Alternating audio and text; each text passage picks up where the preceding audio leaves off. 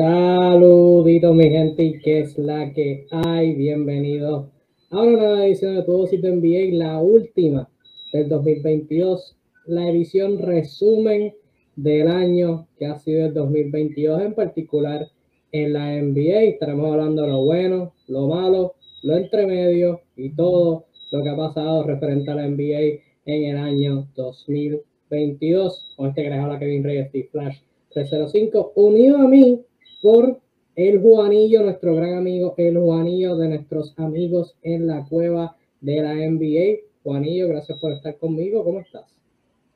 Saludito, Kevin. Gracias a ti, ¿verdad? Por siempre darme la oportunidad de, estar en esta plataforma. Pues me encuentro súper bien, ready, ¿verdad? Para hablar de, como dice el tema, el resumen del, de, este año, que hubo muchas cosas positivas, muchas cosas negativas, o que vamos a resaltar todas esas cositas, ¿verdad? So, así que quiero verlo en los comentarios comentando, ¿verdad?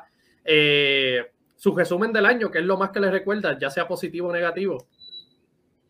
Así mismo es, Juan, y así mismo es. Me dan a saber si me escuchan bien. ¿Ya me escucho bien?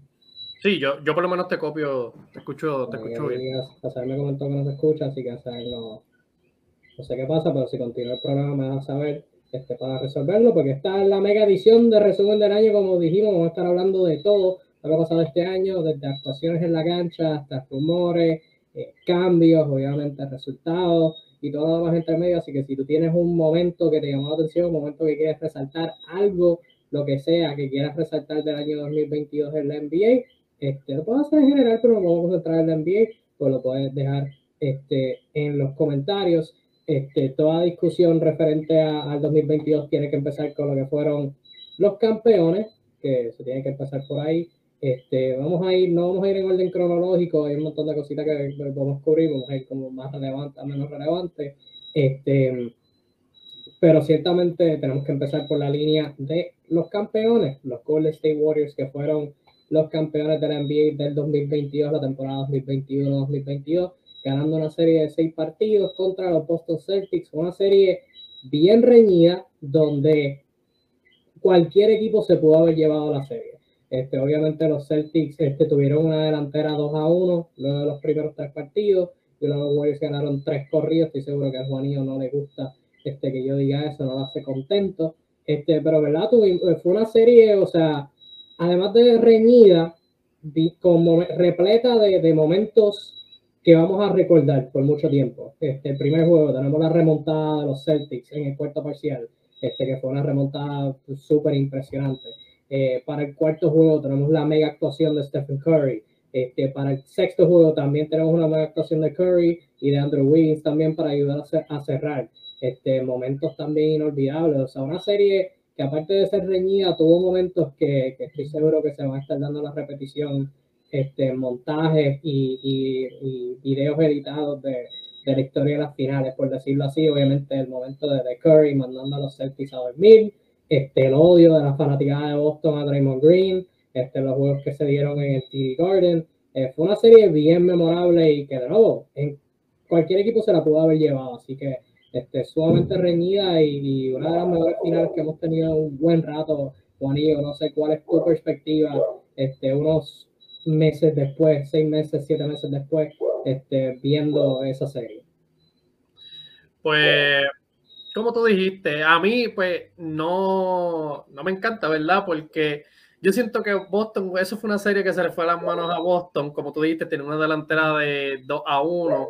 Eh, tenían muchas cosas que podían, ¿verdad? Aprovechar. Eh, no, no aprovecharon, ¿verdad? Hay que decirle, hay un factor de experiencia ahí que, que ronda por ahí, pero ahí hasta, como tú dijiste, el primer juego, el primer juego adelante, eh, esa remontada de Boston eh, es difícil de olvidar. Obviamente, si hubiesen quedado campeón, ¿verdad? Fuera, fuera más a gusto, pero fue un juego, ¿verdad? Donde Golden State está dominando el juego normalmente y pues al final, ¿verdad? Pues esa remontada histórica. Eh, yo diría que lo más que me, que me impactó fue ese juego de Stephen Curry, ese juego 4 específicamente fue, fue como que simplemente no, no había ajuste. Era un juego donde la defensa estaba ahí, estaba ahí, pero no, no había defensa que parara a Stephen Curry. Y eso es, eso es algo como que va a pasar el tiempo y cuando veamos ese juego otra vez, vamos a decir, vamos a verlo con, con calma y vas a ver, tú dices, todas esas jugadas fueron buenas en, cuestión de, del lado defensivo, pero simplemente, ¿verdad? Fue mejor ofensiva. Así que yo creo que esa específicamente nos lo vamos, nos vamos a recordar de, de eso. Sí, que ciertamente también, este, obviamente dependiendo lo que hagan los Celtics después de eso, pues vamos a, vamos a, ver entonces cómo, ¿verdad? cómo se va a analizar este, esto desde la perspectiva de, de verdad los Celtics y que estaba conectado al micrófono que no era. Este, eso ahora se supone que me escuchan mejor. Este, Eso era, sí, ahí, ahí me di cuenta. Este, Luis Rodríguez nos comenta quién es Juanillo. El Juanillo es la máquina. El Juanillo van a estar viendo eh, quién, quién va es, Juanillo. Y de Hudson nos comenta, me gusta el fondo de portada de NBA Discussion. Pues mira, este, este es el fondito. Aquí la, la foto que resume el 2022. Este, y eso es un momento que, del cual vamos a estar hablando más adelante. Él es eh, fanático, él es fanático de Lucas, que lo goza más aún. Así que un saludito, ¿verdad? De Hudson están por ahí Ah, Hudson es fanático de Lucas. Ok, ya pensé que hablado de mí. Este, pero sí, sí, sí. Este, em, pero obviamente, por la línea que me iba, este, dependiendo del éxito este, y lo que suceda ahora con los Celtics en, esta, en los años que vengan, pues podríamos mirar esta serie del 2022 como el primer, no, no el primer tropiezo, pero quizás el tropiezo a mayor escala de los Jays en su camino a, ¿verdad? Si, si logran algún tipo de éxito, porque en esa, esa postemporada, y ya mismo hablamos de los Celtics más a fondo, que han tenido un excelente año de calendario 2022, em, pero, ¿verdad? Los Celtics tuvieron esa primera ronda contra Brooklyn donde sorprendieron al mundo este, y los barrieron, no sorprendieron que les ganaron, sorprendieron con su dominio. Este, luego contra los Bucks, una serie sumamente reñida, también contra Miami, este, que fue ajuste contra, contra ajuste. Em, pero contra los Warriors, tal pareciera que, que, llegó un punto donde los Warriors habían averiguado el ataque de Tatum y de Jalen Brown y les hicieron la vida bien difícil. Este, y obviamente esta temporada ambos están jugando a un nivel bien brutal. Así que quizás si ganan algún campeonato o llegan a múltiples finales ahora, podemos mirar esa serie y obviamente si juegan bien, este, podemos mirar esa serie de los Warriors, la de este año, como ese primer fracaso a gran escala que tuvieron, que los ayudó a ajustar y a mejorar para que no les volviera a pasar algo parecido. Este, y en el caso de los Warriors, obviamente completó su, este, su llegada de vuelta a, la final, porque tuvieron la final 2019, luego múltiples años de fracaso y de reconstrucción, para volver al trono y volver a la, a la, cima de la NBA. Obviamente esta temporada la cosa se ve bien distinta, este, pero por lo menos lo que fue esa final, pues fue, fue su momento. Y hay que, hay que reconocerlo. Y hablaremos un poquito más al frente, más tarde en el live, sobre el nivel de talento y la profundidad, y como dice en inglés, el parity que hay en la NBA. Pero eso es la primera final en un buen rato donde se sentía, igual la del 2021 empezó la tendencia, donde se sentía legítimamente que cualquier equipo puede ganar. Y eso es algo que obviamente del 2016 hasta el 2021, pues este, no se veía para nada. Así que es refrescante, refrescante ver eso. Este, Abiner nos comenta que Juanillo es el GOAT, así mismo lo dije. Este, bueno, nos comenta que LeBron James es el mejor del mundo, así que apreciamos su, su, aportación.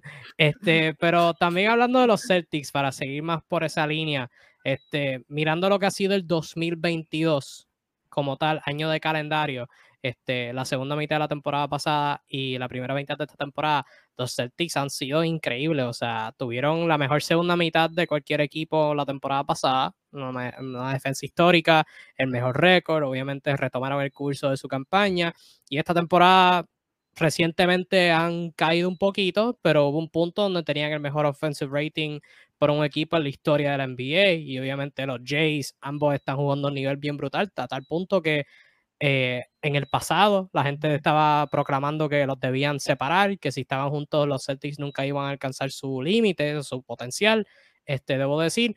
Y ahora la gente lo está comparando como, lo está mirando como uno de los mejores dúos en toda la liga, si no el mejor.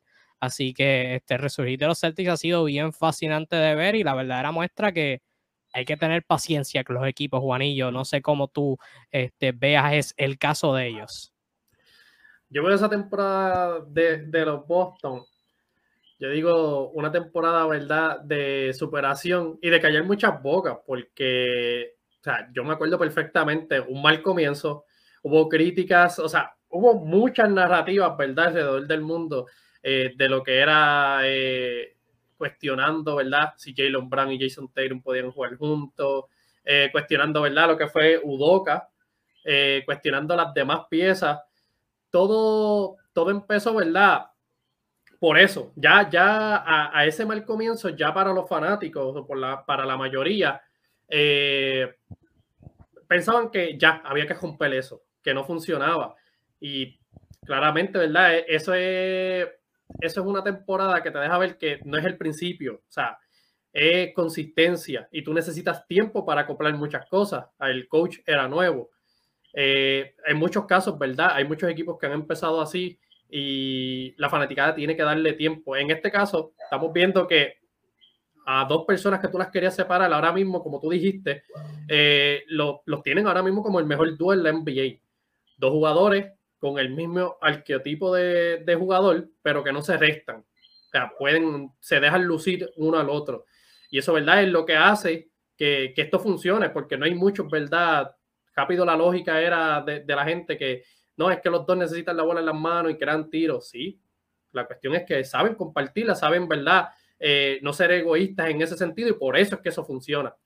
Obviamente Udoka eh, cambió por eh, fue un cambio drástico, porque recuerde, Brad Steven en cuestión de carácter fue un cambio del cielo a la tierra, pero da, la cuestión que, que, el cambio funcionó, solo que había tiempo, había que darle tiempo. Este, este equipo de Celtic la segunda mitad, o sea, no hubo un equipo mejor que ellos. Después cuando, cuando ellos hicieron los ajustes, eh, lo que fue Jason Taylor, los Jays, todo, todo, todo tipo de piezas funcionó. Ahí Derek White, ¿verdad? La, la, la, Derek White cayó perfecto, el mismo Marcus Mark, todo, todo fue cayendo a la par, simplemente con el paso de la temporada. Vamos, como tú mencionaste, a los Brooklyn Nets, donde los barren. O sea, no, no, hay, no hay manera. Yo creo que ninguna persona, ¿verdad? Eh, sin ser fanático, siendo objetivamente, iba a decir que esa serie se iba 4-0. O sea, jamás en la vida. Y eso fue un dominio. Un dominio. Obviamente fueron geñidos todos los juegos eh, hasta el final, pero fue un dominio. O sea, y el que el Jason Tatum consagrarse como una superestrella en esa serie, pero con, o sea, ya era una superestrella, ¿verdad? En, en, progreso. Pero ya para mí en esa serie fue donde tú miras y tú dices, no, no, Jason Tatum ya es una superestrella. Y ahí mostró, ¿verdad? Kevin Durán no la pasó muy bien en esa serie y Kevin Durán es de los mejores talentos históricos ofensivos y pues que lo hayan retenido de esa manera, pues es algo simplemente impresionante. Yo creo que esto es, ¿verdad? Una chispa de que si la franquicia mantiene estas piezas, estamos viendo de un núcleo que sí funciona, solo, simplemente solo necesitaba más tiempo más tiempo y pocas piezas para complementar. Al, al, al día de hoy, como tú dijiste, eh, ellos están primero en, en, la liga, se ven súper bien, fue un equipo que llegó a la final y hasta ahora van, se, van, se ven como un equipo que van a seguir así, ¿verdad? Por los próximos años.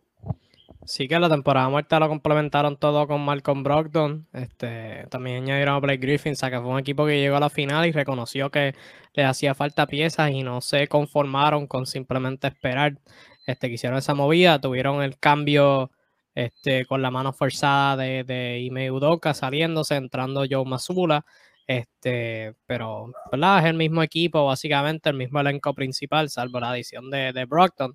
Este, así que este, han podido retomar su, su buen transcurso este, por, por durante, durante toda esta temporada y van a ser una fuerza en el este por, por muchos años este, por venir obviamente tengo la foto tras mío, así que vamos a hablar, a salir de eso.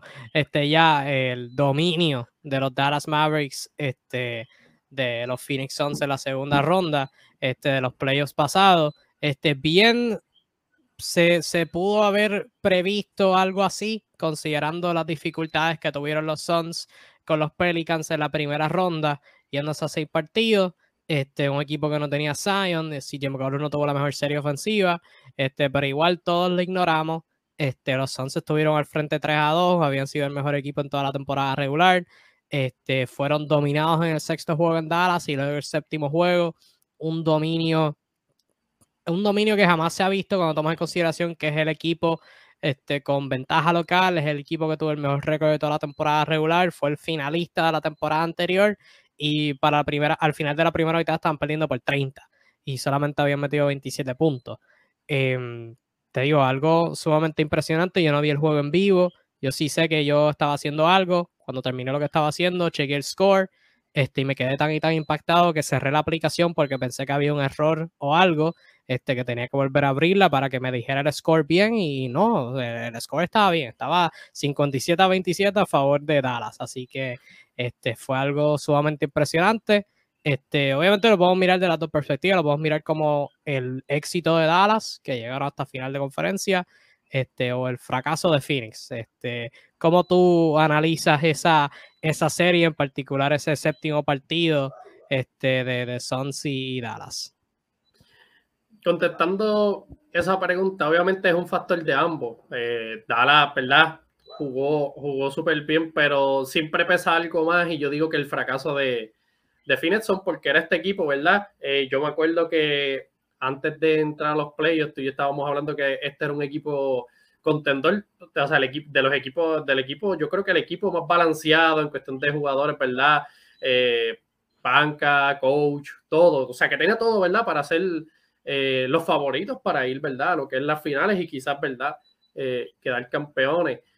El, el caso es que no es que perdieran, es de la manera en que, lo, en que pierden. Y eso es lo que te deja impactado. Yo me acuerdo perfectamente, yo sí vi el juego. La cuestión es que nunca se me va a olvidar porque ese juego, eh, yo aposté, chavo, o sea, eso es normal, no me importa perder una apuesta, pero yo ronqué, yo ronqué porque yo tenía una, o sea, yo como yo creo que muchas personas tienen una seguridad extrema de que Sons no podía perder contra Dallas en, su casa en un juego 7. Y el simple, eh, de simplemente prender el juego y ver el primer cuadro, ya tú ya, ya venía la mala espina. Y eso, eso es algo que tuviste desde el principio del juego, que nunca se pudieron recuperar y cada vez iban empeorando y empeorando algo estúpido, o sea, algo jamás antes visto. La risita de Luca después burlona, o sea, hay que decirlo, Finezón ese fue el fracaso de la temporada. O sea, vamos a decirlo. Brooklyn era el fracaso de la temporada. Como que ese momento yo dije, a nadie se le va a olvidar eso. Pero llega este individuo de Luca Doncic y sobrepasa las expectativas, ¿verdad? Y hace que los son, ¿verdad? Se, sean como que tú piensas en fracaso y vas a pensar simplemente en la foto de Luca, ¿verdad?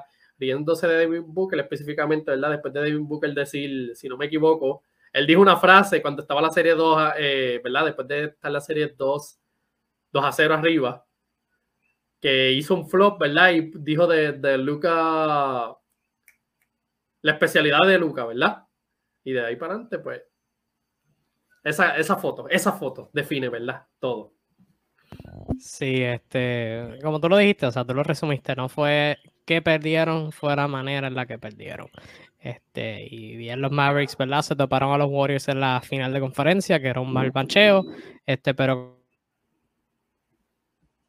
como quiera hay que darles el crédito a Luca, los otros días obviamente tuvo una de las mejores actuaciones en toda la historia de la NBA, primer jugador en tener 60 puntos, 20 rebotes, de asistencia en un juego, este, así que él va, él va a ser Luca y va a ser un dolor de cabeza a toda la liga este, por muchísimos, muchísimos, muchísimos años. Este, vamos a cambiar la dinámica un poquito, vamos a ir a algo más divertido.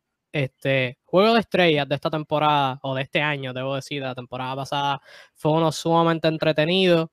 Este, el equipo de LeBron se enfrentó al equipo de Durant, fue en Cleveland. Lo más notable para mí son dos cosas. Obviamente, uno, que LeBron lo acabó. LeBron, el niño pródigo en Cleveland, lo ganó con una tirada libre, llegando al, al score designado. Pero obviamente lo más notable fue la actuación de Stephen Curry, 50 puntos, 16 triples. Este, impresionante, obviamente también tuvimos a Darius Garland por el equipo local, tuvimos los, los primeros juegos de estrellas para la Melo Ball y Deontay Murray, un juego sumamente entretenido, diría yo, muchísimo más competitivo que, que el del 2021, que fue un dominio del equipo de, de, LeBron. Este, del equipo de LeBron creo que fue el equipo donde estaba LeBron, no me acuerdo si fue el equipo que él escogió. Este, eh, pero, ¿verdad? Nuevamente demostrando que este nuevo formato con, con, cuando asignan el score al final del cuarto parcial, pues da paso a unos juegos sumamente entretenidos. Dos de los tres que hemos tenido con este formato, el 2020-2022, este, no han decepcionado. Así que por lo menos yo estuve bien entretenido. Realmente lo de Stephen Curry eh, fue algo sumamente absurdo. No sé qué recuerdos tú tengas de, de ese juego de estrellas en Cleveland de febrero exactamente hoy por la misma línea. Es como que dos grandes eh, jugadores, dos grandes leyendas marcaron en, ese partido.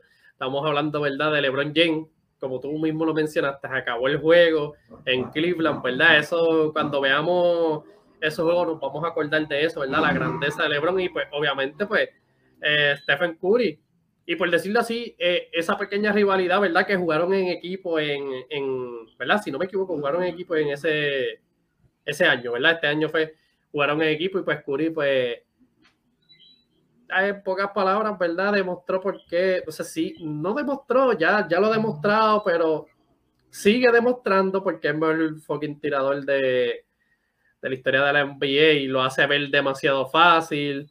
Eh, me encanta, ¿verdad? Las fotos que salieron de ahí y los momentos, o sea, la, la, reacción de los otros jugadores, ¿verdad? De las otras superestrellas pues como que, chicos, esto, no, esto no es humano. O sea, tirar un triple eh, desde muy lejos con ese nivel de confianza y tú virarte eh, es absurdo. Y yo, yo de ahí sacaron tantos, ¿verdad? Highlights y fotos que tú, cuando pases el tiempo, van a hacer fotos, ¿verdad? Que tú te vas a acordar y vas a decir como mediante. Qué bueno fue, ¿verdad? Estar en una era donde pude ver a LeBron James, donde pude ver a Stephen Curry, ¿verdad? Esas son las leyendas, ¿verdad? Que uno siempre quiere ver y gozarse el momento. Definitivo, definitivo fue bien entretenido y este juego de estrellas que va a venir esta temporada creo que va a ser sumamente entretenido también. Este, los que escogen, eh, los que van a estar haciendo las votaciones para el juego de estrellas tienen una presión bien alta porque este, las selecciones no van a estar fáciles este año con tantos jugadores este, jugando muy bien, eh, manteniendo las buenas vibras. Eh, este año marcó el regreso al baloncesto de muchos jugadores. Este, así que vamos a seguirlo por esa línea, todos, todos juntitos. Este, regresos notables de lesión. Este, Kawhi regresó de lesión luego de estar eh, la temporada pasada entera este, fuera. Los playoffs del 2021 eh, se lesionó en la segunda ronda y luego la temporada pasada estuvo eh, fuera por el ACL. Este año, esta temporada regresó al igual que Zion Williamson, como bien lo mencionó Luis Rodríguez. Este Ben Simmons regresó de lesión, slash drama, slash eh, este, asuntos mentales. Eh, Jamal Murray también regresó del ACL. Este, y Clay Thompson regresó luego de más de dos años fuera en enero de la temporada pasada contra los Cavs. Se tiró hasta un donkeo y todo. Así que muy bueno ver todas las estrellas regresar. Este, en particular Clay, que verdad tuvo tantos años fuera este, pudo regresar y, estaba todavía un poquito inconsistente, pero este, ha sido muy bueno eh, verlo, verlo regresar un, ser humano muy bueno, al igual que jugadores como Zion y Kawhi que, que están jugando para equipos, eh, y Jamal Murray también que están jugando para equipos contendores, y Ben Simmons que lentamente a medida que pasa el tiempo está encontrando, eh, está pudiendo cementarse en esa, en esa química y ese juego de, de los Nets este, ¿Qué perspectiva tú tienes de ellos y quizás de algún otro jugador que no haya mencionado que, que haya regresado, que te, que te haga feliz verlo de vuelta en la NBA? Pues hermano, yo, yo me voy por lo general y es por la competencia. O sea, cada, cada pieza que tú mencionaste es verdad. Eh, es de un equipo que puede ser contendor, que tiene posibilidad de ganar el título. O sea, Jamal Murray con Jockey, eh, Clay Thompson, pues obviamente, ¿verdad? Con Golden State quedaron campeones, eh, a pesar de que, ¿verdad? Pues estuvo mucho tiempo fuera, todavía, ¿verdad? Se ve un nivel de inconsistencia, pero hay que, que darle suave con la lesión. Eh, Leones, ¿verdad? Esperando poco a poco en lo, ¿verdad? Lo que es la última semana lo hemos visto un poco mejor, pero, ¿verdad? Todavía está lidiando. Esperemos que, que para ellos esté más sano por, por, el nivel simplemente de la competencia. O sea, y, y, esto, ¿verdad? A la hora de los fanáticos, eso es lo que nos queremos ver, una liga, eh, muy competitiva que no, no se dañe por las lesiones. Ahora mismo, es como tú mencionaste ahorita, eh, en el Arsenal hacer las votaciones está súper difícil. O sea, hay un montón de jugadores buenos, merecedores que se van a quedar fuera. Pero ya en esta época no es, eh, no simplemente tienes que ser merecedor, tienes que ser más que merecedor, ¿verdad? Porque ya hay eh, varios tipos que son merecedores y mucho más, aunque eh, esta es la liga, ¿verdad? Que, que estamos viendo. Zion es grandioso, ¿verdad? Zion, porque específicamente los Pelicans hicieron un excelente trabajo, ¿verdad? El año pasado sin él. hubo mucho drama, de verdad, estaba lo que hacía era comer piqué y se veía mal en, una mala condición. Eh, verlo, ¿verdad? En una buena condición física y a, verlo jugando en Pelican, pues te hace ver, ¿verdad? El prospectazo que es, ¿verdad? Esperemos que cada uno de ellos se mantenga saludable y vencimos, pues como tú mencionaste, vencimos el único que todavía que pues tengo que ir viendo, o sea, va cayendo en tiempo bien lentamente, pero espero que, vuelva a subir, ¿verdad? Lo que fue su nivel en, Filadelfia, porque traería mucho más impacto eh, a lo que son los Brooklyn Nets. Sí, Zion está promediando en 26 juegos esta temporada, 25 eh, puntos, 7 rebotes, 4 asistencias en 60% del campo y se siente que como que casi nadie está hablando de él, porque están hablando más de New como colectivo obviamente los demás jugadores. Este, así que Zion es dominante, siempre lo ha sido. Este, bien impresionante verlo continuar su dominio a pesar de, de, las limitaciones de altura y de tiro que tiene. Este, en el caso del talento, eh, buena suerte a, todos los que votan escogiendo tres jugadores de, regulares en el frontcourt del este entre Yanis, Kevin Durant, Tatum y Joel Embiid. Uno de, uno de esos cuatro se va a tener que ir a la banca. ¿Quiénes tienes tú? ¿Qué qué? ¿Quiénes tienes tú? Si tú fueras a dar tu voto, yo sé que, es difícil, pero yo sé, que, yo sé que Embiid tiene que estar. Yo sé que Embiid y, Embiid y Durant tienen que estar. Bueno, si fuera por mí todos tienen que estar, pero este, hay que se limita a posiciones. Este, yo creo que, mano. Creo. Creo que, creo que, creo que Yanis. Creo que Yanni se queda afuera. ¿Tú crees? Creo que Yanni se queda afuera porque Embiid está, está liderando la liga en anotación, yo creo. Así que Embiid lo tienes que poner de regular obligado. KD está haciendo, está teniendo una de las mejores temporadas de toda su carrera y está siendo súper eficiente. O sea, el tipo no falla a media distancia. Eh, y Teirom está en uno de los mejores equipos en toda la liga y está jugando brutal. So, yo creo que Yanis, lamentablemente, se mueve para, la banca. Si fuera por mí, quitamos lo de frontcourt y backcourt y los pones los cuatro regular y te escoges un armador. Pero sí, sí, no eh, las reglas. Eh, eso sería, ¿verdad? Eso sería lo, lo, lógico, ¿verdad? Tú pones la, los cuatro son merecedores, pero claro. yo, Jason Taylor para mí tiene que estar, porque como tú dijiste, mejor récord y pues está teniendo una temporada súper épica. Kevin Durant, pues no lo puedo sacar, en verdad. Eh, eh, y no tan solo en la temporada, de las mejores temporadas en su carrera, y que el equipo, ya, ¿verdad? O sea, también en victoria. Están segundos en la conferencia, una racha, ¿verdad? La racha más activa ahora mismo, 10 victorias. Eh, me queda en y Gianni. Y es que por más que este a mí se me hace bien difícil sacar a Gianni. No, sigue siendo un top candidato para el MVP. En se ha perdido un par de juegos que por esa línea yo me voy, yo creo que yo dejaría en B fuera. Lamentablemente, todos son merecedores, ¿verdad? Pero si tengo, eh, tengo que escoger a alguien fuera, pues tendría que ser a, a Joel Embiid. Pero vamos a ver, ¿verdad? Eso depende mucho del fan base. yo asumo que Kevin Durant tiene su, su, su buen fan base establecido, ¿verdad? Porque eso depende mucho en votos. Gianni tiene su fan base. So, de Tatum y Embiid, yo entiendo que Tatum este año tiene un mejor fanbase, pero vamos a ver. Vamos a ver qué pasa. Está difícil porque los, cuatro están en 30 puntos por juego, mínimo. Está, está, sucio, difícil este, pero hemos hablado de Filadelfia, hemos hablado, lo mencionamos ahora Ben Simmons, eh, tenemos que hablar que el, del megacambio que se dio en la fecha límite de traspaso entre Filadelfia y Brooklyn, cambiando a Harden por Ben Simmons.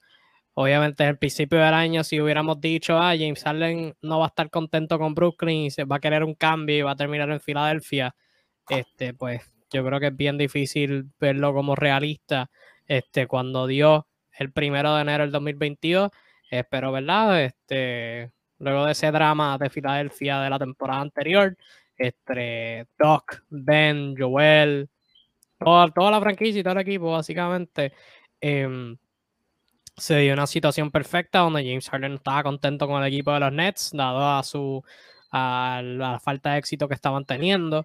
Este, y dado ¿verdad? las limitaciones que tenían con Kyrie Irving y su situación de vacunación y la lesión de Kevin Durant, se presentó, se presentó esa situación perfecta de hacer ese cambio uno por uno que terminó añadiendo a Drummond y a Seth Curry a Brooklyn y pues se terminó dando ese cambio. Ahora mismo Harden y Embiid están, ¿verdad? Se puede decir que ambos equipos ganaron hasta cierto punto porque obviamente la dupla de Harden y Embiid está súper, súper buena.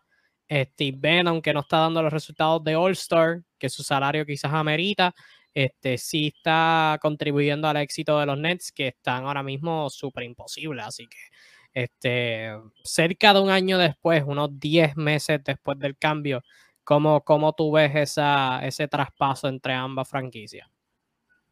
Pues como tú dices, eh, para mí era un mal necesario de ambas franquicias, ¿verdad? Salir de eh, dichos jugadores eh, no por el talento, ¿verdad? Es por los problemas. Harden, ¿verdad? Los problemas que tenía de esto, pues tú no vas a tener un jugador incontento ahí, pues viceversa en, en, Filadelfia con Ben Simon. al primer día, ¿verdad? Tú dices como que entre Ben no sabemos, ¿verdad?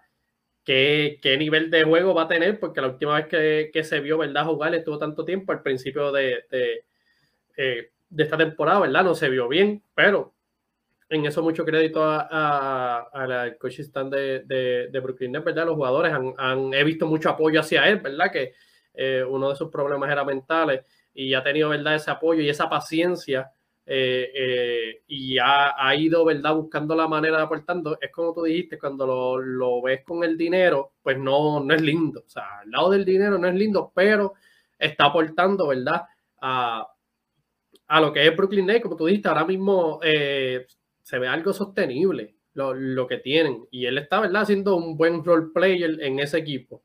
Le estás pagando como una estrella, pero está haciendo un buen role player. Eso es algo parecido, ¿verdad? Lo que fue Andrew Wynn, que estaba cobrando como si fuera una estrella, pero era un jugador, ¿verdad? Bien importante. Pues eh, sí, se podría considerar, ¿verdad? Un win and win.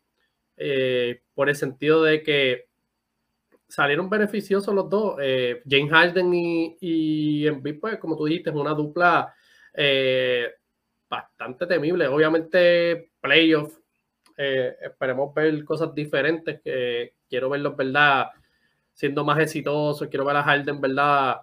Eh, dejando el, síndrome cagonil y pues ahí, ¿verdad?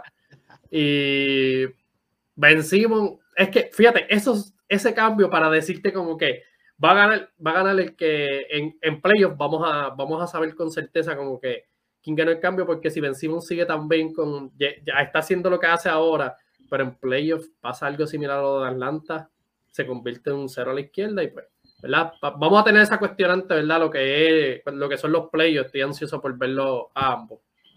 Sí, no, es tricky porque como tú dijiste, era un mal necesario para ambos, este, ¿verdad? Sacar esas malas vibras y tener un, comienzo fresco eh, en su equipo. Pero también yo creo que si miramos como que de tú a tú, lo, en comparación lo que cada uno recibió, yo creo que Filadelfia lo ganó por default porque su jugador está, el jugador que recibieron está jugando un calibre, este, ¿verdad? All Star, este, y el jugador que dieron está jugando como un jugador de rol, este, así que desde esa perspectiva, pues sí, obviamente cuando se considera lo que Brooklyn ha, ha podido hacer, lo que han podido bloquear sin él, este, pues ahí sí la cuestión se pone interesante.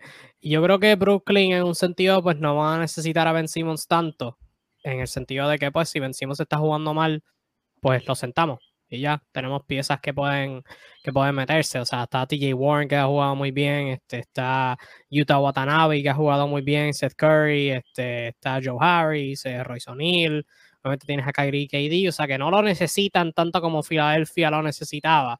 So, eso es como que algo a, su favor, pero si, si, hablamos de como que los jugadores que recibieron, creo que Filadelfia lo ganó por, ¿verdad? Cómo su jugador está jugando, pero obviamente, pues como tú dijiste, hay que ver qué pasa y yo concuerdo en que Harden tiene, tiene que tener un, un juego de que, que, defina una serie y de, de, manera positiva para él, porque este, yo todos los recuerdos que tengo de Harden en playoffs son, son negativos. O sea, la actuación que tuvo en la final del 2012, este, la actuación que tuvo en playoff contra San Antonio, creo que fue en el 2017, que no pudo cerrar la serie. Eh, contra Golden State, luego en el 2019 fue ese año. Este, 19, 19, 18. 18 y luego 19 que tenían la ventaja este, y no pudieron cerrar. O sea que, y si me pongo a pensar son muchos más. Este, pero básicamente esa, esa línea, creo que sí tienen, tienen que, o sea, tiene, tiene que tener una buena serie que, que lo defina. Y creo que lo, lo, las citas que he visto de Harden son bien positivas. Obviamente hubo ese rumor de que quizás está evaluando un regreso a Houston. No sé para qué, no sé para qué Houston lo estaría evaluando, eh, pero bueno, eh, cosas que pasan en el barrio fino que es este el mundo de rumores en la NBA. Em, mirando lo que fue otro cambio, un cambio también bien controversial, hasta el día de hoy inclusive, el cambio entre Indiana y Sacramento, donde los Kings cambiaron a Tyrese Halliburton y recibieron a Domantas Sabonis, para ser más específico. Indiana recibió a Halliburton este, junto a Bobby Hill y Trishan Thompson. Trishan Thompson no jugó un juego con ellos, fue, fue buyout. Mientras que Sacramento recibió a Sabonis, Justin Holiday, Jeremy Lamb y un pick de segunda ronda del 2023. Este, y Justin Holiday lo terminaron cambiando a Atlanta eh, por Kevin Herter. Este, así que súmale Herder a esa ecuación. En ese sentido, que hayan recibido a Kevin Herder, pues yo lo veo muy bien. Este, y creo que ambos equipos ganaron cuando se incluye eso. Pero obviamente fue un cambio que, que al momento que se dio, yo estaba bien en contra. Este, hice un post y todo criticando a la franquicia de los Kings porque no sabía qué estaban haciendo. Este, obviamente favorecía un futuro eh, con Tyrese Halliburton. Obviamente lo que se ha visto esta temporada con la llegada de Herder, Sabonis estando en una campaña completa, la mejoría de De'Aaron Fox, las adiciones que hicieron en temporada muerta, este, aparte de Kevin Herder. Y obviamente yo creo que la mayor diferencia ha sido Mike Brown de dirigente y la, la, nueva energía que ha, que ha, traído. Creo que Sacramento está viviendo un buen momento y es bien positivo verlo. Este, obviamente, si me preguntas a mí, yo como quiera, no hubiera hecho el cambio. Prefería construir el equipo alrededor de Tyrese Halliburton y en el futuro vivir quizás un momento parecido o mejor. Eh, pero me alegra mucho por los Kings que, que estén viviendo un buen momento.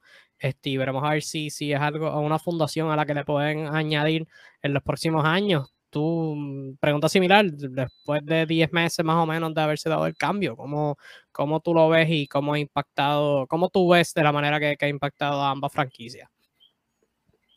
Bueno, yo voy a empezar porque igual que tú, yo lo vi a la suelta mal. Mal, mal, mal, mal. Y todavía lo sigo viendo mal. O sea, mm, voy a explicar, yo todavía lo sigo viendo mal. Porque no por el calibre de jugador, Sabonis es, es, un caballo. O sea, simplemente es muy talentoso. Lo que pasa es que yo no hubiese dado a, a Halliburton nunca. Yo, yo, hubiese tratado de coger a, a, a Sabonis, pero hubiese puesto a Fox. Yo, yo lo dije muchas veces que en los momentos que Fox se lesionaba, ¿verdad?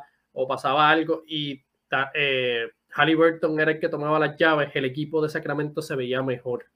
Se veía mejor y obviamente Halliburton, la producción subía. Pero Sacramento tiene una desesperación y ese, ese, ese es este trade. O sea, en los en el plan de ellos fue un éxito, porque ellos lo único que quieren, o sea, son una franquicia mediocre que lo único que quiere es entrar entra a las playoffs, aunque sea para rasparse, ¿verdad? Eh, como te digo, para no ser competitivo en, Honda o irte más allá para campeonato, pues ellos simplemente, eh, esa desesperación hace esta movida y esta movida funcionó. Ahora, como tú dices, si añadimos a Kevin Horner a la ecuación, pues ya el trade se ve más, más viable, ¿verdad? El equipo ahora mismo está haciendo coherencia. Eh, Saboni, pues obviamente la integración, el impacto que trae. Eh, tú mencionaste la, la, mejoría, ¿verdad? Que, que tiene eh, Diaron Fox, ha sido grande, Kevin Jorge ha caído, ¿verdad? Como niño el dedo. Malik Bong han sido jugadores clave. Eh, el mismo Keegan Murray, ¿verdad? Ha aportado de manera eficiente. Eh, ha sido hasta ahora, ¿verdad? Para sus metas, para que lo que querían era playoffs, pues ha sido un buen cambio porque un equipo competitivo. Ahora, es un equipo que te va a dar más allá de una primera ronda. Eso es lo que yo digo, como que, no, y pues tú haces, o sea, tú no, tú no pones en la mesa a un talento como Halliburton, ¿verdad? Un prospecto por simplemente caer los pedidos. Eso es lo mío. Yo sé la desesperación de la franquicia, pero tú haces las cosas bien. O sea, tú, tú haces las movidas para irte, para dar el palo. No para darle una roletita ahí. Porque ¿qué va a pasar después? Llegas a los playoffs, te barren. Llegas a los playoffs, te barren. ¿Qué estás logrando ahí? O sea, compite la mala cacha ya. Eso es ese es mi punto de vista, ¿verdad? Al cual, ¿por qué no, no, no me hace coherencia? Eh, de parte de, Indiana, pues Indiana estaba en eso, entrar en reconstrucción. Tú simplemente tener a Halliburton para empezar tu reconstrucción es un palo. O sea, ellos la, sacaron. Hemos visto el, de, eh, rápido. El desarrollo eh, de Halliburton. Yo creo que está líder en asistencia, si no me equivoco, con aproximadamente casi 20 puntos. Eh, teniendo un año elite, un año elite, ¿verdad? Y el equipo de Indiana está ganando no es un año, no, es, no son números, ¿verdad? En un equipo mediocre, o sea, en, un equipo con pérdida, están, están ganando. So, yo creo que dado entender los puntos de ambas franquicias, ¿verdad? Fue un caso de win and win por ese sentido. Ahora, si tú me preguntas objetivamente, pues te voy a decir lo mismo. Ya no Indiana, porque un talento como Halliburton, o sea, el cambio no te hace contender, no te hace, ¿verdad?, aspirante a, a, ser un equipo amenaza playoff para mí no, no, es un cambio, ¿verdad? Que, yo pueda decir que es un cambio ganador. Sí, vamos a ir por la misma línea que tú. Yo creo que lo único positivo que, le saco Sacramento o la única luz positiva que hay en el cambio es que eh, Sabonis tiene, o sea, aparte de competir ahora en presente, es que Sabonis tiene 26, o sea que no es tan viejo, o sea que le pueden sacar varios años de provecho en su prime este, y poder construir un buen equipo. Este, yo creo que tienen bastante tiempo. Obviamente son cuatro años más hubiera ido en otra dirección, pero por lo menos el momento que están viviendo ahora es positivo y que pueda ser de nuevo es una semilla para que crezca algo que, que, continúe siendo positivo por muchos años. Así que obviamente hay que darle tiempo al tiempo y vamos a ver cómo se desarrolla eso. Y obviamente en el caso de Indiana, pues aseguraron su armador franquicia con Halliburton, que, que obviamente hablamos de los votos Holsters en complicado, y creo que Halliburton es uno de los pocos, una, una reserva segura. O sea, que pase lo que pase, Halliburton tiene que ser escogido como una reserva en el este. Este, creo que hay un legítimo argumento para, para el ser regular, tomando en consideración las restricciones que hay de backcourt y frontcourt. Este, creo que se puede hacer un legítimo argumento por Halliburton ser regular en, por el este, eh, pero definitivamente si no lo es, pues tiene que se entiende yo lo pondría de reserva porque eh, se lo ha ganado y ha jugado este, bien brutal este, a nivel infantil en particular. Los, los, los, breves destellos que se veían, como, como tú mencionaste, cuando Fox no estaba jugando, que Halliburton era el armador regular, pues se está viendo ahora una temporada completa, o lo que va de temporada, este, con, con Indiana y contando lo, que jugó la segunda mitad de la pasada. Este ha sido bien impresionante. Hablando de movimientos confusos, ya que vamos por esa línea, eh, uno que, lo vimos mal y por lo menos yo me he recluido en, crítica porque creo que al fin y al cabo fue, terminó siendo positivo, fue el mega contratazo que le dieron los Knicks a Jalen Brunson en la temporada muerta.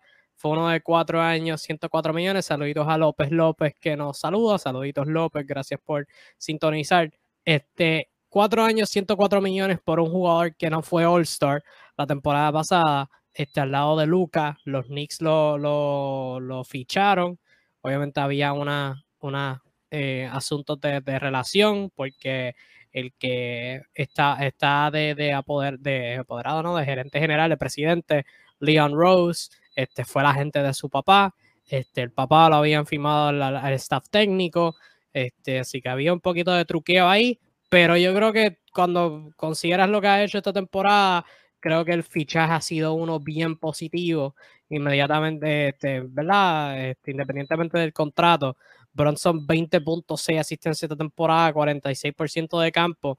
Y más allá de los números, un jugador que, que obviamente ha contribuido al éxito de los Knicks, este, que, que han mejorado luego de un comienzo bien, bien atropellado su temporada. Eh, y es un jugador que le cambia la dinámica, porque yo creo que Randall y Barrett pueden tener sus momentos bien positivos, pero pueden tener sus momentos donde, como que tú lo miras y dices, mi loco, ¿qué tú haces? O sea, con, con, la bola. O sea, es una. Especialmente Randall, toma unas decisiones a veces bien locas. Jalen Bronson es estable. O sea, él nunca, bien pocas veces te va a tomar, porque verdad, nadie es perfecto, pero bien pocas veces te va a tomar una decisión bien errónea. O sea, es un jugador bien inteligente que sabe lo que va a hacer con la bola. Este, a media distancia este, puede anotar consistentemente, puede penetrar y llegar al aro súper bien. O sea, que, que, no te hace wow con, con, la habilidad atlética, no te hace wow con el tiro de afuera, pero hace de todo un poco. Y yo creo que, que mirando el contrato como bien negativo al momento, creo que unos meses después puedo decir que fue un fichaje positivo. O sea, independientemente del dinero, ¿verdad? Tú das lo que tú tienes que dar por asegurarlo. Creo que ha sido algo bien positivo me ha cambiado mi perspectiva. ¿Tú cómo, cómo lo ves? Yo lo veo de igual manera porque voy, voy a tocar primero Dallas. Dallas, ¿verdad? Cuando sale, sale la cantidad de dinero, tú piensas y tú dices, eh, lo primero que tú haces es decir, ese jugador merece esa cantidad de dinero, ¿verdad? Sí o no, sí o no, ¿verdad? El, el valor, ¿verdad? Nosotros estamos de acuerdo que no. Lo que pasa es que hay franquicias que, o sea, por ejemplo, Dallas, ya tú tenías un equipo que llegó a finales de conferencia, tienes a Luca, y a menos que tú no tengas algo set, después de tú llegar allá arriba, tú podías, ¿verdad?, dejarlo ir por nada. Y si me pregunta, Jalen Bronson no valía esa cantidad de dinero, yo lo dije, pero para Dallas lo vale. ¿Por qué? Porque simplemente, si no, como te dije, si no tienes a alguien seguro que haga el papel y el rol que hacía, era súper importante. Ahora mismo se ha visto en la temporada eh, Dallas Maverick, específicamente, yo creo que ese, ese es el puntillazo de, de, por qué Dallas, ¿verdad? No se ha visto, no se ha visto dominante como están. Están jugando, ¿verdad? Ahora están jugando un poquito mejor los últimos partidos. Eh, han ganado, pero ese es el, el, el, jugador, ¿verdad? Que ahora mismo no han podido rellenar. De parte de, de Knicks, pues yo critico la firma también porque yo dije, ok, Dallas hacía coherencia porque es un equipo que ha competido, llegó a finales de conferencia, tienes a tu superestrella Luca si necesitas a tu segundo creador de ofensiva, necesitas, ¿verdad? Lo necesitas. Eh, los Knicks, pues yo, yo miraba ese equipo y pues no, no, no pensaba que podían ser competitivos o podía cambiarlos, aunque quizás era un poco elevado, pero como tú dices, al día de hoy, ¿verdad? Todavía falta mucha temporada, pero el día de hoy ve, ve, ve a Jalen Bronson en los Knicks, ¿verdad? Y es como tú dices, eh, ellos tienen muchos jugadores como que inconsistentes a la hora de tomar decisiones, ¿verdad? Lo que es Haji Pare, lo que es eh, Julio Randall, que es el principal, ¿verdad? Que, como tú dijiste, a veces se vuelve loco y pues un jugador como Jalen Bronson trae como que ese tempe mucho, en, en muchos momentos del partido que son necesarios, ¿verdad? Y, y, es parte fundamental de, del éxito, ¿verdad? Que está teniendo eh, New York, ¿verdad? En esta temporada, ahora mismo en lo que lleva, eh, están séptimos con 18 victorias, 17 derrotas, que están, ¿verdad? Jugando, jugando por encima de 50 por ahora, que eh, así fue una buena firma. Cuando vienes a ver, nos cayó la boca, por decirlo así. Sí, que definitivamente ese impacto se ha sentido porque, perdóname, este, hablando, ¿verdad? La actuación histórica que tuvo Lucas fue contra los Knicks y los Knicks al final de ese juego colapsaron. Y gran parte se podría decir fue porque no tuvieron a Bronson. Al final, o sea, era Randall cerrando sin Barrett, que salió por, por lesión, porque, ¿verdad? Lucas no se corta las uñas y lo terminó aruñando y se lo, lo fastidió. Este, y pues se podría decir que Bronson les hizo falta y, y, tú mencionaste el factor de Dallas. Dallas toda esta temporada les ha hecho falta un creador consistente al lado de Lucas y la temporada pasada lo tenían en Bronson y obviamente ahora eh, no lo tienen. O sea que fue una pieza bien importante como tú bien acabas de destacar. O sea que un jugador bien importante que, que es bastante joven todavía y que este, va a ser bien positivo por los Knicks en los próximos años. Eh, varias cosas que quiero juntar ahora para ir finalizando, sino antes de destacar este, una ¿verdad? historia que se hizo este año en marzo eh, del 2022. Greg Popovich con una victoria de sus Spurs, se convirtió en el dirigente con mayor cantidad de victorias en la historia eh, de la NBA, así que mi pensar, el mejor dirigente en toda la historia. Este, el hecho que ha podido ajustar su juego en tres en varias décadas distintas, o sea, en los 90, en el 99 quedando campeón, en los 2000 con ese juego bien lento, este, que no habían casi tiradores, y ahora en los 2010, este, ¿verdad? Cambiando la fórmula consistentemente y demostrando que pudo ganar este, con planes de juego distintos y ajustándose a las fortalezas de su equipo. Em, obviamente se, se solidificó como el mejor dirigente en la historia con, con, esa victoria en marzo, que fue un momento bien brutal, que no pudo, que no pudo ser más brutal porque él no lo permitió, este, porque él rápido se fue por el camerino, no permitió que lo celebraran ni nada, así que Pop sigue siendo, ¿verdad? Una, esa persona única, este, que es bueno verlo, que lo vean más de luz positiva, porque obviamente ya para el 2010, para los 2010 en particular, los últimos años se le ha visto este, como, ¿verdad? El primero que comenzó con el load management, el tipo que, que daba las contestaciones de como tres palabras nada más, bien amalgado y qué sé yo. Este, bien positivo ver cómo la narrativa alrededor de la ha cambiado, así que, este, nada, bien positivo ver eso de parte de Pop. No sé si tengas alguna opinión sobre, sobre eso. Sí, mano, eh, es como tú mencionaste, en tres, épocas, ¿verdad? Tres estilos diferentes. Eh, se tuvo que adaptar, se adaptó súper bien. Fue, fue mega exitoso, como tú mencionaste, el líder, ¿verdad? En victoria. Eh, ganó, ganó campeonatos bien históricos también. Y él fue, o sea, todo el mundo puede decir como que, ¿verdad? Tenías a, a Tim, eh, tenías a Ginobili, tenías, pero los ajustes, ¿verdad? Y la manera de él, ¿verdad? De ver el juego. Eh, todo el mundo sabe, en muchas series fue, fue el puntillazo, ¿verdad? Que le dio la ventaja sobre otros equipos, ¿verdad? Y eso es, eso es la importancia de un coach ahora mismo. Como tú dices, coach como Popovich no se ven eh, por ahí, son, son, leyendas, así mismo como hablamos de LeBron James, de Stephen Curry, el coach Popovich es una leyenda, eh, ¿verdad? Él, tiene, yo, él tiene varios, eh, ¿verdad? Como se dice, y fue, fue, ¿verdad? pupilo, por decirlo así, Sí, tiene un montón. O sea, Udoka, Budenholzer, este, Brett Brown, que está ahora mismo en el staff. O sea, este, eh, la chamaca ahora que dirigió en WNBA, este, que se me fue el nombre. Eh, o sea, tiene un montón. O sea, el árbol de él es extenso. Sí, una, una, una leyenda que, que, influencia, ¿verdad? A otro. Ese es el impacto que Becky trae. Hammond, Becky Hammond es la chamaca. Becky Hammond. Eh, ese es el impacto que trae, ¿verdad? No tan solo en victorias y en su equipo, fuera de la cancha, fuera de su franquicia, ¿verdad? Cómo ayuda a, otras personas, ¿verdad? A, mejorar y, ¿verdad? A otros jugadores, porque él también dirigió en algún momento eh, USA, ¿verdad? Y, la. Los, comentarios de todos los, ¿verdad? La superestrella fueron, fueron mega positivos, ¿verdad? Y resaltan, ¿verdad? La grandeza de Popovich. Que, pues, va a ser, va a ser bonito, ¿verdad? Ese, ese, es uno de los momentos, como tú dijiste, fuera un poco más emotivo, pero él, pues, su personalidad, Popovich, ¿verdad? Va a ser así, eso, eso, ¿verdad? Ya, ya, ya, se encariña uno, ¿verdad? Con esa personalidad y esas contestaciones de dos palabras. Sí, que verlo todavía, o sea, divirtiéndose con el juego, porque, o sea, yo siendo él, yo me hubiera quitado, porque obviamente en este proceso de reconstrucción, este, le están arruinando el porcentaje de victoria. Ese porcentaje de victoria no se va a ver ni cerca de lo impresionante que debería, este, con estos últimos 3, 4 temporadas de, de reconstrucción.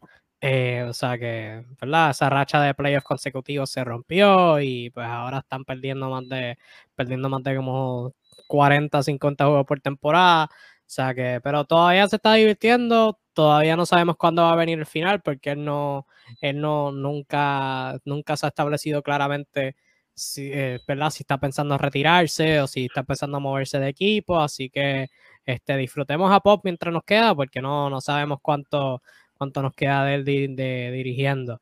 Este, dos cositas antes de finalizar que, que hay que hablar que resumieron el año y más de cómo que nos ofrecen esa mirada hacia el futuro. Lo que fue el drama de temporada muerta, hablamos un poquito de algunos de esos jugadores involucrados. Dos historias en particular. Uno, Este, el drama que, que, que, ¿verdad? Nos estuvo todos hablando todo el tiempo fue con Kevin Durant y los Nets, con Durant pidiendo un cambio. Este, luego salió que, que quería a Sean Marks y a Steve Nash despedido. Este, pues, ¿verdad? Hubo ese dramita con Kyrie Irving. ¿Qué no pasa con Kyrie Irving? Eh, si hablamos de Kyrie Irving, el año el 2022 de Kyrie Irving nada más, podemos rellenar otra media hora de contenido.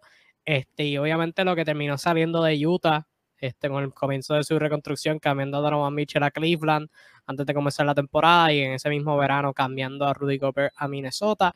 Un cambio que al momento se ve como el peor de todos los cambios que hemos hablado hasta el momento, em, pero fueron historias que, que nos desenvolvieron mucho durante todo el verano. Obviamente en lo, de Durán no se terminó dando nada y ahora mismo están teniendo un montón de éxito con este, eventualmente despidiendo Steve Nash, este, asumiendo el cargo Jack Bond, este, y han jugado muy bien con él. Este, así que no sé cómo veas esas dos dinámicas, el asunto de los Nets este, y todo lo que se habló este, para ahora el éxito que están teniendo y obviamente lo que, lo que salió de Utah, que Utah empezó la temporada muy bien y todo el mundo estaba, eh, a diablo, Utah con este nuevo elenco, van a llegar a playoffs, este, y han decaído y ahora están más para el play, más para donde se esperaba que estuvieran. Este, y obviamente Mitchell en Cleveland está dando resultados. Este, Minnesota con Gobert, pues no tanto. Pero no sé qué perspectiva se tengas sobre esos dos casos. Pues mira, empezando por Net, ahora mismo daña, o sea, ahora mismo está todo bien. Es como yo digo, eh, mientras Kyrie Irving y Kevin Durant dejen los melodramas y estén en la misma página, pues sabemos la calidad, ¿verdad? De, de jugadores que son, pero hasta el momento, pues es como si realmente no hubiese pasado nada. Yo todavía me intriga, me intriga porque, ¿verdad? Tú, no, tú un jugador que tú pides que despiden a, a, tu a coach, a lo otro, y no te hagan caso, y no te hagan caso, pues yo dudo, ¿verdad? Que, que de la noche a la mañana todo eso esté bien, pero ganar, ¿verdad? Puede curar cualquier cosa, sobre están ganando por el momento, se ve todo bien, se ve sostenible. Eh, hablando verdad de, de, Utah Jazz específico, eh, yo, no, yo nunca voy a decir que ese cambio, ese cambio lo ganó un dieron solo equipo. Dieron cinco picks. Cinco picks. Y como un cuadro regular entero. Hacho, fue absurdo. Es verdad que fue absurdo. Eso, eso yo creo que sí. Yo creo que podríamos marcar como que mm, tengo, que hacer la lista, en verdad, para no hablar por, por hablar, pero yo creo que puede ser de los peores cambios eh, en la historia porque la cantidad excesiva, ¿verdad?, que recibió el otro equipo y lo que da Gobert, el nivel de jugador, es un buen jugador, pero no es el nivel con lo que tú pagas eso. Es más, yo no había visto una oferta así ni, ni para adquirir a Kevin Durant o, algo por el estilo, o sea, eso cambió, eso lo vamos a acordar, o sea, nos vamos a acordar de eso como el trade que cambió la agencia libre, que cambió el mercado. Obviamente ahora todo el mundo va a decir que se queda mejor que Gobert, que hay muchas, hay muchas personas, hay muchos jugadores, eh, superestrellas, estrellas que, que, ¿verdad? Hacen mucho más que Gobert y pues se van a ver a él, ¿verdad? Como que, o sea, las franquicias, por decirlo así, los van a ver como que quieres, pues dame seis pits de primera Honda y dame al cuadro, eh, a tu cuadro completo y, ¿verdad? Eh, no, no, no, lo voy a ver nunca bien y menos como se están viendo ahora. O sea, no, no, no es como que, ah, está bien, sacrificamos todo eso, pero nosotros somos contenders. O sea, este jugador nos va a traer que somos contenders. No, no, lo veo así. Ahora, de parte de Utah, fue yo digo que fue un, un, win and win trade, ¿verdad? Cleveland, Cleveland, este, Cleveland Cavalier necesitaba a un jugador como Donovan Mitchell, ¿verdad? Para seguir dando el salto, eh, un núcleo joven desde que, ¿verdad? Desde, desde, que lo que lleva temporada nos ha demostrado, ¿verdad? Que cae, cae súper bien. Garland y él están jugando súper bien. Mitchell, ¿verdad? Que tenía problemas de, en el lado defensivo en Utah, pues se ha visto hasta esa parte defensiva, ¿verdad? Que no habíamos visto de él en lo que llevamos de temporada. Eh, de parte de Utah, pues Mark Cannon, pues tuvo su momento, tuvo su momento, se ha mantenido saludable y está teniendo una temporada, o sea, debatiblemente podría ser All-Star, porque está poniendo unos números, ¿verdad? Eh, súper buenos, todavía, ¿verdad? Eh, están, están en el puesto 9 de la conferencia, que para ellos, ¿verdad? Yo, entiendo que está relativamente bien. Eh, toda Utah, Utah ahora mismo hizo bien, ¿verdad? Porque ellos se iban a dirigir, obviamente, por una dirección y todo lo que recibieron, o sea, ellos tienen muchas herramientas para utilizar eh, más adelante. Eh, Cavaliers, win and win, Minnesota, pues yo no, no, no, no me voy a retrasar nunca con ese trade. Lamentablemente, Minnesota siendo Minnesota. Sí, este, ahora mismo Rudy Gobert esta temporada no tiene excusa. Porque se ha visto él y Towns juntos, se ha visto Towns solo, se ha visto Gobert solo, este, y no han lucido bien. Y creo que es parte de la culpa de Gobert y parte de la culpa de cómo el equipo está construido. Pero, ¿verdad? Los tiempos no tienen excusa. O sea, que Gobert este, hayan dado tanto, le estén pagando el max y él sea básicamente un jugador de estos de, de rol que son como que sustituciones defensivas.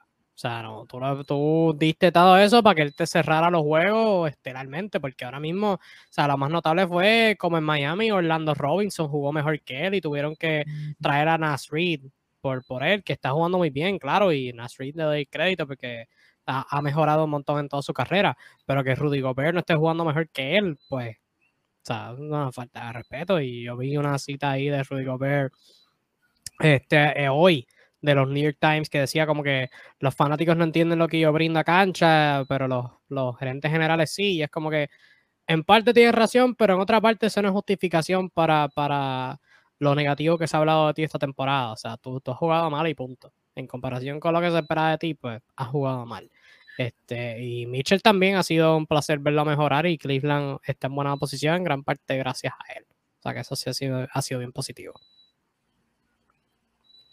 Este, y también yendo por otra línea para, para, cerrar y yendo más a lo que es el futuro, este, el 2023 y, y más adelante, eh, yo he notado que, y, y, yo creo que ha sido algo que, que, me ha chocado a mí en los últimos años, es que la NBA le ha hecho falta una rivalidad, una rivalidad así como que de, o sea, que la gente de esos, equipos, esos jugadores se odien de verdad. O sea, no es, no es rivalidades como Curry contra LeBron, que la gente dice, ah, eso es una rivalidad, pero en verdad ellos se quieren y se respetan y todo que sé yo. Eso no es rivalidad, eso es grandes jugadores jugando en contra, igual LeBron contra Kevin Durant, etc.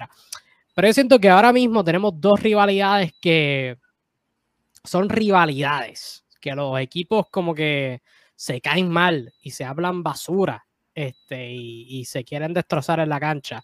Tenemos dos y ambas son en el oeste. Y ambas, tuvieron, ambas comenzaron este año, se diría. Este, una es entre los Suns y los Pelicans y la otra es entre los Grizzlies y los Warriors, que tuvieron sus destellos este año, yendo por parte. Suns y Pelicans se enfrentaron en la primera ronda. Obviamente tuvieron momentos bien agresivos y bien físicos, este, definidos por José Alvarado, Chris Paul, este, Devin Booker, eh, Herb Jones también estuvo por ahí, Brandon Ingram. Eh, pero esta temporada se se ha, intensificado notablemente con ¿verdad? ese juego que tuvieron en New Orleans, donde al final ya el juego estaba decidido y Zion se tiró un donqueo 360 para acabarlo. Y como ya el juego estaba decidido, ¿verdad? Rompieron esa regla no escrita, que bien mierda, este, que los Suns se molestaron y de ahí como que ha empezado y han estado hablando. Y pues yo creo que este, si se enfrentan, cuando se enfrentan otra vez este, en los próximos años, pues la cosa va a estar bien interesante. Y no, la de Crisis y Warriors, o sea, los Crisis son ese equipo joven que no tiene miedo de hablar basura y de verdad, si quedan bien, bien, y si quedan mal, pues mira, quedaron mal, este, pero no tienen miedo de hablar y no tienen miedo de hablar y los Warriors este, no se han quedado callados tampoco. Eh, los playoffs jugaron y Golden State tuvo, ¿verdad? Este se llevó la serie y obviamente esta temporada, en el día de Navidad jugaron y Clay Thompson dijo un par de cositas, y Dylan Brooks dijo un par de cositas, y Draymond dijo un par de cositas. Pero ha sido bien interesante ver si yo creo que este, hay, que hay que sintonizar esos juegos porque, ¿verdad? La de Crisis y Warriors no creo que sea tanto odio. Es que bien los Grizzlies se van a quedar callados y los Warriors como esos, este, ¿verdad? Ya experimentados, este, campeones y miembros de una dinastía, pues van a querer demostrar que todavía son, están en ese nivel. Este, lo de los Suns y Pelicans, yo creo que sí es bastante, hay bastante malas vibras ahí, pero igual, de igual forma va a ser bien interesante ver esa rivalidad, porque yo creo que antes de eso, la última rivalidad así como tal en la NBA era Golden State y los Clippers para el 2013-2014, que hubo ese, un periodo como que se formaron peleas legítimas entre Blake Griffin y Andrew Bogut y David Lee, pero desde ese entonces no había así como que rivalidad tanto. Estas dos yo siento que la de Crisis y Warriors especialmente, la de Sons y Pelicans está empezando, pero creo que la cosa está bien interesante con ellas dos, no sé cómo tú las veas. Sí, yo, yo, yo estoy claro de eso y yo voy a añadir equipo. Finet son, ¿verdad? O sea, obviamente son dos, son los dos equipos, pero yo voy a añadir, ¿verdad? Con quién más va a haber rivalidad. Phoenix ¿verdad? Y Memphis, específicamente los dos equipos yo los sigo a fondo, ¿verdad? Eh, para los que me conocen bien, yo sigo también lo que es a y Morán, me gusta mucho. Y vamos a empezar por Son, pues Son se creó, ¿verdad? Eh, esa, esa rivalidad en playoffs, porque una serie donde se supone que hubiese sido fácil, ¿verdad? El otro equipo, pues, le salió a jugar fuerte y le salió a jugar súper bien. Son es un equipo bocón, hay que decirlo, son bien roncón y pues obviamente pues ellos estuvieron, han, estado dos temporadas en el top de la conferencia, ¿verdad? Una yo creo que terminaron segundo, la pasada primero. So que tuvieron mucho para concar, ¿verdad? Por, por ir para abajo. Eh, son gente que por lo general yo entiendo que caen mal. So, pero esta temporada, ¿verdad? Eso fue una buena serie que donde se vio, ya lo hubo como que riña, pero esta temporada, ¿verdad? Después de lo de Zion, pues eso, eso, eso es lo que acabo de hacer, ¿verdad? Como yo dije, Zion, ¿verdad? Esa regla no escrita, yo también en verdad no, no, no la apoyo todo, pero Zion lo que acabó de hacer fue meterse presión y, meter, y crear una rivalidad. Ese que lo que hizo fue crear, ¿verdad? La rivalidad, como tú dices, va, va a estar. Ahora, añadiendo a Phoenix Suns, hay dos equipos que yo, yo no sé si tienen rivalidad, pero se puede crear rivalidad. Obviamente tú tienes al culpable ahí eh, eh, detrás tuyo. Yo creo que Luca, Luca ahora mismo no tiene ningún tipo de esto, pero Devin Booker, Chris Paul, todas esas personas que pasaron ese bochorno, eso, eso va a estar ahí. O sea, eso va a estar ahí. Y se vio, se vio en el juego que, ¿verdad? Son vino de atrás para adelante y le ganó. Eh, se ve mucho, se ve, ¿verdad? Se ve mucho eh, el ambiente tenso. Yo creo que es una rivalidad, ¿verdad? Dos jugadores jóvenes, eh, lo que es Luca Doncic y Devin Booker. yo creo que es una rivalidad que se podría estar creando. He visto los juegos de Golden State y Fineson también se han hablado mucho, ¿verdad? Lo que he visto, Clay Thompson eh, ha salido de descontrol ahí, cuatro anillos, cuatro anillos, ustedes no han probado nada, ¿verdad? So que ya, ya han habido, ¿verdad? Eso, esas chispas que no me sorprende, ¿verdad? Que Fineson con cualquiera de estos tres equipos también, ¿verdad? Tengan eh, algún tipo de rivalidad, ¿verdad? Confirmado, confirmado, sé que Pelican. Ahora, yendo a Memphis, Memphis es un equipo que va a caer mal. Yo lo sigo. A mí me encanta, me encanta ese núcleo, me encanta Yamorán, me encanta ese nivel de roncaera. Mucha gente, ¿verdad? Pues quedas como payaso porque ronca, a veces pierde, roncas todo el tiempo. La realidad es que ese equipo ronca, es un equipo joven. Pero yo siempre digo, ellos roncan, los bailecitos, mucha gente los critica. Ese es el nivel de química tan alto que tiene ese equipo. Y la química es uno de los factores, ¿verdad? Más underrated eh, en equipos contendores. Esa química de ellos, ¿verdad? Está a otro nivel. Eh, la riña contra Golden State viene siendo, ¿verdad? Porque pues, este equipo ronca mucho y Amorán específicamente, eh, ¿verdad? Pinta a Memphis como esta, esta, ese equipo, ¿verdad? Que se va a convertir en una dinastía, ¿verdad? Como que la, la, nueva generación que se va a convertir en una dinastía y pues, obviamente a los Warriors los Warriors, ¿verdad? Ya son una dinastía hecha. Y pues el, que yo siento que tanta ronca ¿verdad? Como tú dices, tú tienes para roncar, no te vas a quedar callado, no se quedan callados, ¿verdad? Y es donde vienen los choques. Y van a, van a estar porque además de tener esa serie en playoffs, pues hay que recordar que ya Morán dejó afuera en, a, Stephen Curry y a Golden State en el, el año pasado, ¿verdad? Si no me equivoco, pasado. En el 2021. 2021, ¿ves? que ya, ya estos roces se están viendo so, yo, yo, yo entiendo que va, hay muchos, ¿verdad? O sea, Memphis va a tener muchos equipos que le van a querer ganar. Eh, muchos equipos que van a querer hablar, pues ellos roncan. O sea, si tú roncas, ¿verdad? Eh, no todo el mundo le va a caer de la mejor manera. no me sorprende que tengan muchas rivalidades. Golden State, como tú dices, son los juegos que uno motiva a ver. Phoenix son van por el mismo camino. So que van a estar súper interesantes lo que, ¿verdad? Como tú dices, esas rivalidades, pero que se vea el, el odio entre, ¿verdad? Eh, entre cada, cada uno de los equipos, porque es como, eso le da el toque, yo digo, el sazón extra, ¿verdad? Para ver una serie, se juega más personal, más, más fuerte, y eso, ¿verdad? Yo creo que hace, hace falta, hace falta, pero no, no recalco que en este, en este año, ¿verdad? Veamos mucho de eso. Puede, puede marchar. Ahora mismo, si vemos el standing, obviamente esto va a cambiar. Por fines son, ¿verdad? Eh, Devin Booker va a estar un mes fuera, ellos están quinto. Eh, Memphis está tercero. Golden State está 10 todavía. Hay que ver, ¿verdad?, dónde Golden State. Pero si Golden State entra por esos parámetros de abajo y Memphis se mantiene, podría pasar una primera ronda, ¿verdad?, de, de, Memphis y Golden State. So que sería, sería bastante épico. Y hace falta, hace falta. Y ahora mismo hay un potencial de que New Orleans y Phoenix se vean en la segunda ronda si ganan sus respectivas series. Entonces están quintos, Pelicans están primero. O sea que este, yo si soy la NBA y quiero y quiero comprar las cosas, yo lo compraría para que esa segunda ronda, obviamente si los playoffs acaban ahora, sería Phoenix y New Orleans, porque son dos excelentes equipos y traería buenos ratings. Así que mm, eh, este, estaría brutal, estaría brutal. Este, yendo una breve nota negativa antes de cerrar, jugadores que se retiraron y personas involucradas en la NBA que fallecieron en este 2022. Este, primero, personas que se retiraron. Este, tuvimos uno reciente, Tyler Terry, que fue de los Mavericks, su pick de primera ronda que se retiró por, eh, por asuntos de salud mental. Este, Jody Mix, este, que fue un jugador de rol, eh, tirador, este, con los Lakers, este, lo recordarán muchos fanáticos. Chandler Parsons, que sufrió una, un choque de carro, creo que fue, este, que lo obligó a retirarse, no pudo volver a jugar, este, y terminó retirándose. Jeff T, que fue un jugador de rol armador titular por muchos años, y el más notable, Jamal Crawford. Llevó un montón de años en la agencia libre y decidió este, retirarse eh, este año. Y personas que fallecieron, este, Bob Lanier, Salón de la Fama, este, jugador de los Pistons por muchos años, dirigente John Shue y Bill Fitch, este, jugador de rol Adrian Payne, este, Caleb Swanigan, que jugó con Portland, este, fue como un draft bust este, que lamentablemente falleció. Eh, la primera mujer que ser seleccionada en el draft de la NBA, Lucia Harris. Paul Silas, que fue jugador brutal este, para los 80, 90, si mal no recuerdo, y también fue dirigente ciertamente en los 90.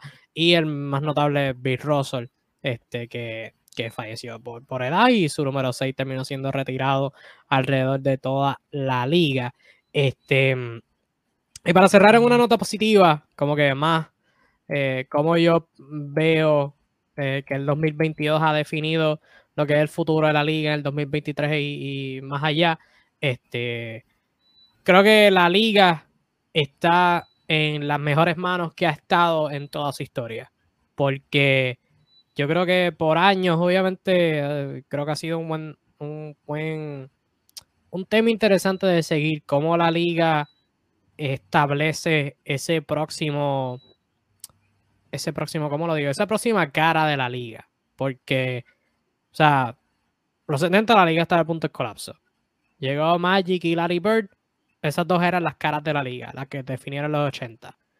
En los 90 fue Michael Jordan. Esa era la cara de la liga. En el 2000 llegó Kobe. Esa era la cara de la liga. A medida que Kobe fue acabando su carrera, la cara de la liga se convirtió en LeBron. Siento que ahora mismo la liga no tiene como que esa cara definida, esa cara que, atraiga a los fanáticos casuales a interesarse en el baloncesto. Em, Stephen Curry quizás lo fue por un buen rato, este, pero ya ahora mismo no, no está en ese, en ese nivel de, de verdad, de, mercadeo, más este, números, más éxito del equipo. Pero ciertamente cuando miramos el talento que tiene la NBA, esta es la mayor colección de talento que ha habido en toda la historia de la NBA y el talento que va a seguir entrando es algo que, nunca hemos visto, nunca se ha visto en la historia de la NBA. Eh, o sea, mencionamos ahorita la, la, competencia que hay en, en el frontcourt del este para ser All-Star. Joel Embiid por encima de 30 puntos, jugando fenomenal, ha tenido actuaciones históricas todo este año. Yanis, campeón del 2021 el año pasado, y este año continúa siendo fenomenal. Kevin Durant, que a pesar de tener, ¿cuántos tiene Kevin Durant? 34 años, 34 exactamente, está teniendo y podrías argumentar legítimamente un jugador que ganó MVP en el 2014, liderando la línea de anotación promedio 32 puntos por juego, tú podrías legítimamente argumentar que esta temporada está teniendo la mejor campaña de toda su carrera. O sea, el tipo está Y viniendo de la lesión que, y vino. De Aquiles. Este año, nada más. O sea, el tipo de 7 pies está promediando 30 puntos por juego. Eh, de, de 0 a 3 pies, básicamente en la pintura está anotando 82%, está tirando 82% del campo. De 3 a 10 pies, en media distancia, está, está tirando 59% de campo, casi 60%. Eh, la mayor cantidad, la mayor, o sea, el mejor porcentaje de toda su carrera. De 10 a 16 pies, media distancia, 59.5%, mayor porcentaje en toda su carrera. Y de 16 pies hasta la línea de 3 puntos, 55%, eh, tercera mayor cantidad en toda su carrera. O sea, el tipo estaba tirando básicamente 60% en tiros a media distancia. O sea, eso es impredecible. Eso nunca se ha visto. O sea, ese nivel de eficiencia, el nivel que está jugando. Em, Jason Tatum, también lo hablamos. La mejoría que ha mostrado atacando el aro, este, lo eficiente que es. O sea, brutal. Este, su compañero Jalen Brown. Luka Doncic, el futuro está en buenas manos con él. La actuación histórica que tuvo los otros días. Este, ja Morant, lo hemos mencionado, liderando a los Grizzlies con el tiro de afuera. Stephen Curry es otro que, se pone más viejo y continúa encontrando maneras para mejorar. Este, el mismo Devin Booker, que ha jugado a un nivel fenomenal. Este Nikola Jokic, que López aquí nos comentó que piensa que puede ganar el MVP nuevamente. Tiene un buen argumento, ha ganado los últimos dos. Tuvo una excelente actuación el día de Navidad, este, hace unos, unos cuantos días atrás, cuatro, unos cuatro días atrás y sigue jugando brutal. El mismo Zion lo mencionábamos, todavía tienes a LeBron colado por ahí y tienes a muchísimos más jugadores que, ¿verdad? Si me pongo a nombrarlos se nos acaba el tiempo. Y eso sin contar los jugadores que están puestos para entrar en el draft. El más notable, Víctor Wembanyama, este, Scoot Henderson está por ahí, los, los, Toms, los gemelos Thompson. Em, y en el futuro el continuo talento que va a estar entrando a la liga. O sea, ha, llegado un punto en donde continúan creciendo los rumores de expansión y de, añadir equipos a la liga. Y no es simplemente por tener más equipos y potencialmente generar más, más ingresos. Es que genuinamente hay tanto talento en la liga que, que hay talento para formar dos equipos más competitivos. Porque porque, o sea, tú miras jugadores que están en el G League, jugadores que han tenido que recurrir a la Euroliga porque simplemente no hay suficiente espacio. Hay un montón de talento en la liga que sigue, va a seguirse añadiendo y, ¿verdad? Quizás la gente dice que, ah, que eh, hoy en día no se defiende. Sí, las reglas se han flexibilizado para, para hacer la ofensiva que fluya mejor y traer mejores números ofensivos y más, más gente que vea los juegos.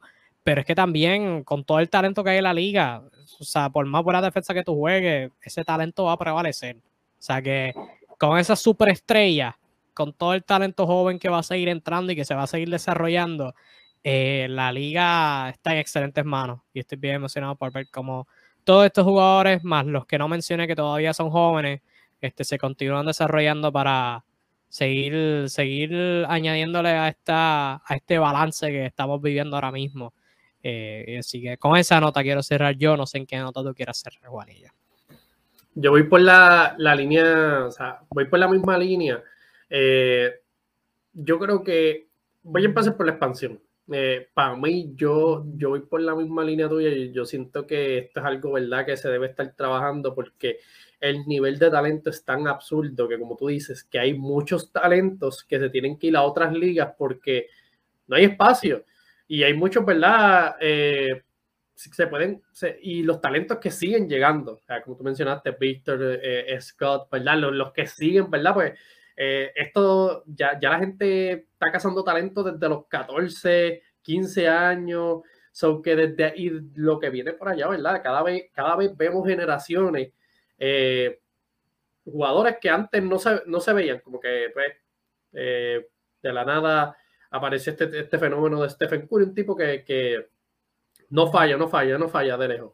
Después viene un tipo como Giannis, ¿verdad? Que un tipo no antes visto tan ágil, tan fuerte, dominante. Sale Zion, un jugador dominante pequeño para su...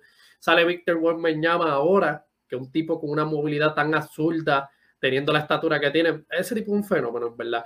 So, tú en la liga está en la mejor posición para hacer eso y no van a perder. O sea, no, en ningún momento va, va a haber pérdida eh, en esto tienes demasiado talento para hacer. Ahora mismo ellos tienen una tarea súper difícil y es como tú dijiste, ¿quién va a ser la cara de la liga? Es demasiado talento, demasiado, ¿verdad? Talento prometedor que es bien difícil decir como que, no, o sea, mucha gente, no sé, es que es tan, es tan debatible eso de, de tú escoger, ¿verdad?